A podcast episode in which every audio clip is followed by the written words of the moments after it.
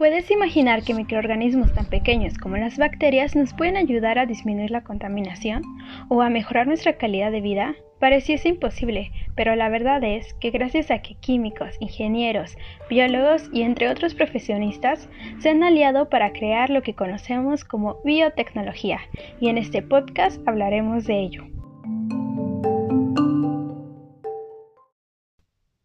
Hoy en día se pueden encontrar muchas definiciones de biotecnología, pero para poder entenderlo mejor y sin tantos tecnicismos, se puede decir que la biotecnología es la aplicación de la ciencia y la tecnología a organismos vivos a través de técnicas que están sustituyendo las metodologías clásicas, permitiendo resultados más inmediatos y posibilitando abordar nuevos retos impensables hasta hace poco tiempo.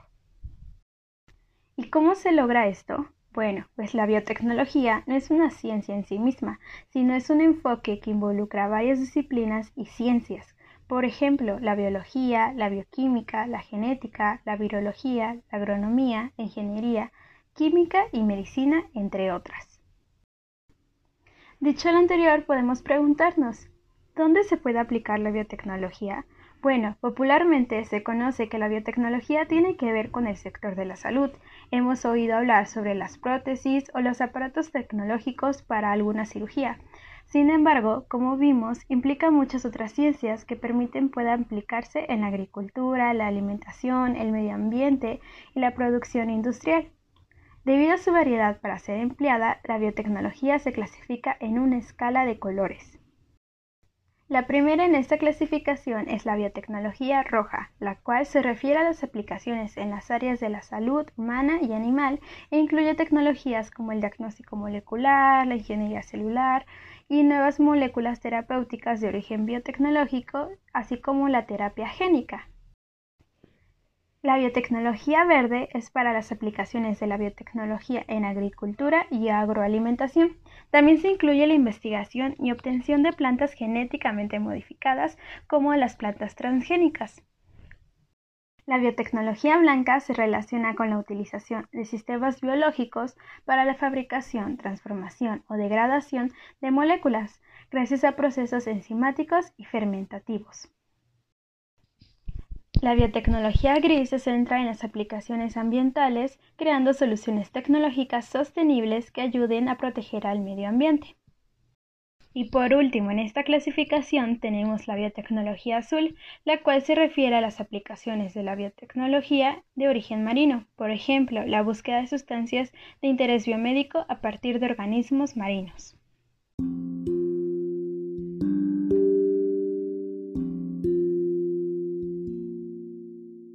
En este podcast solo abarcaremos la biotecnología blanca y gris. Comencemos.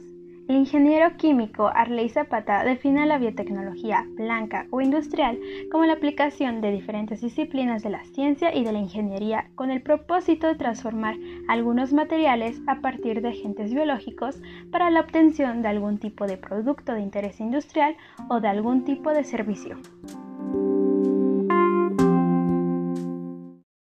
¿Y de dónde surge todo esto? Bueno, pues se crea con el propósito de suplir algunas deficiencias de las industrias químicas tradicionales, pues este tipo de industria es una de las que genera una gran cantidad de residuos que dañan a nuestro medio ambiente. Su principal punto de partida son las células, las cuales son organismos que pueden producir de manera controlada muchos de los compuestos que la química tradicional desarrolla, pero con ventajas económicas y medioambientales. Los procesos industriales de base biológica se dividen en tres campos. El primero, los procesos donde se utilizan microorganismos, el segundo, los procesos de utilización de enzimas y en tercero, los procesos de aprovechamiento de materiales biológicos. Y hablaremos un poco de cada uno. Procesos de producción con células. Los microorganismos más frecuentes son las bacterias y levaduras, pero también se pueden utilizar otros cultivos celulares, incluyendo tejidos u órganos. Y por sus diferentes implicaciones, estos procesos se distinguen en una fase líquida y sólida. Empecemos hablando de la fase líquida, la cual obtiene productos químicos como los ácidos orgánicos, el bioetanol y los bioplásticos. También puede crear enzimas como las amilasas y las celulasas Tiene productos inóculos como los starters o la levadura del pan, farmacéuticos como antibióticos, hormonas y esteroides. Para los alimentarios puede crear bebidas alcohólicas y vitaminas. Y para tratamientos ambientales, por ejemplo, el tratamiento de aguas residuales, de compuestos orgánicos volátiles y del metano. Transformaciones industriales con enzimas. Las enzimas son moléculas orgánicas que actúan como catalizadores de reacciones químicas, es decir, aceleran la velocidad de una reacción y su uso está muy extendido en procesos industriales. Por ejemplo, en la industria de la alimentación se ocupan enzimas como la renina y la lactasa para la fabricación de lácteos y quesos. Las enzimas en fase orgánica, como la hidrolasa, se utilizan para la síntesis orgánica en condiciones suaves de operación. El uso directo en detergentes, ya que para su fabricación de este se ha ocupado complejos enzimáticos y así evitar los químicos dañinos. Y los usos en medicina, bueno, pues se han estudiado la funcionalidad y disfuncionalidad de las enzimas en los organismos. Y por último tenemos el aprovechamiento de materiales biológicos. Algunos son de crecimiento agrario o boscoso y otros de crecimiento animal, y presentan importantes usos industriales. Muchas veces no son transformaciones biológicas, sino simplemente procesos de hidrólisis y de separación. Algunos ejemplos son los materiales de origen vegetal, en donde podemos encontrar los materiales de almacenamiento de hidratos de carbono como la caña de azúcar o las algas. También están los materiales de construcción celular vegetal, donde se toma como base la madera y el aprovechamiento de aceites, como la producción de biodiesel a partir de aceites usados. Tenemos materiales de origen natural, en donde los principales productos se centran en seis sectores. El primero, el alimentario, de ahí siguen las pieles, cueros y plumas, hormonas, grasas animales, harinas de carne y huesos, y por último el aprovechamiento de proteínas residuales.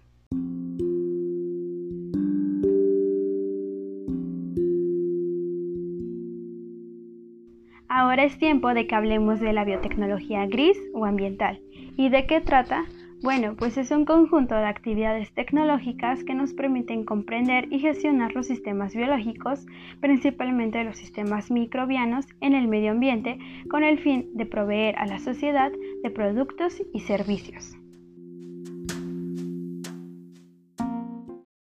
¿Y por qué ha surgido esta biotecnología? Hay que tener en cuenta que dentro de las necesidades determinadas por la sostenibilidad encontramos dos recursos que se han convertido en los principales retos del siglo XXI, el agua y la energía. La biotecnología ambiental puede contribuir en parte al desarrollo de procesos que nos permitan disponer de fuentes energéticas renovables que se tendrán que convertir en reservas energéticas útiles. ¿Cómo se aplica? El principio básico de actuación de los métodos biológicos se basa en una degradación de los compuestos orgánicos contaminantes en compuestos inorgánicos que en los casos ideales resultan inocuos.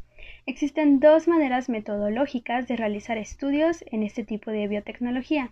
La primera se basa en el aislamiento de los microorganismos de interés y en la caracterización de sus funciones metabólicas a partir de su estudio en el laboratorio mediante su cultivo puro. La segunda es la metodología basada en el análisis del consorcio microbiano considerándolo como una unidad funcional.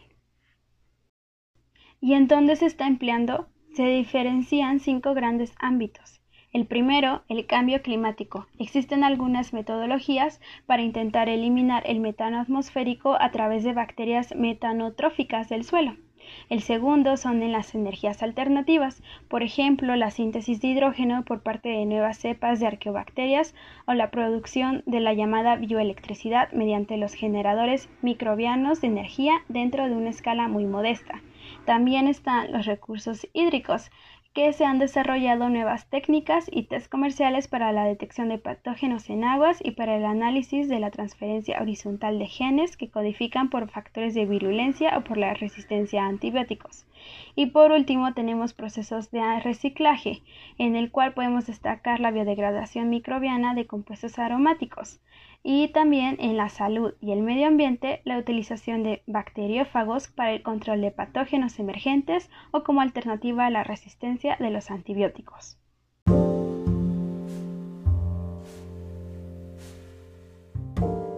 Hemos llegado al final de este podcast y a manera de conclusión podemos decir que en estos momentos de avances tecnológicos necesitamos aplicar todos los medios para hacer más eficientes y limpias las formas de producción y de consumo, reduciendo la cantidad de materia y energía necesarias para que con esto podamos reducir la huella ecológica que generamos en todo el proceso y así poder mejorar nuestro entorno. Hasta luego.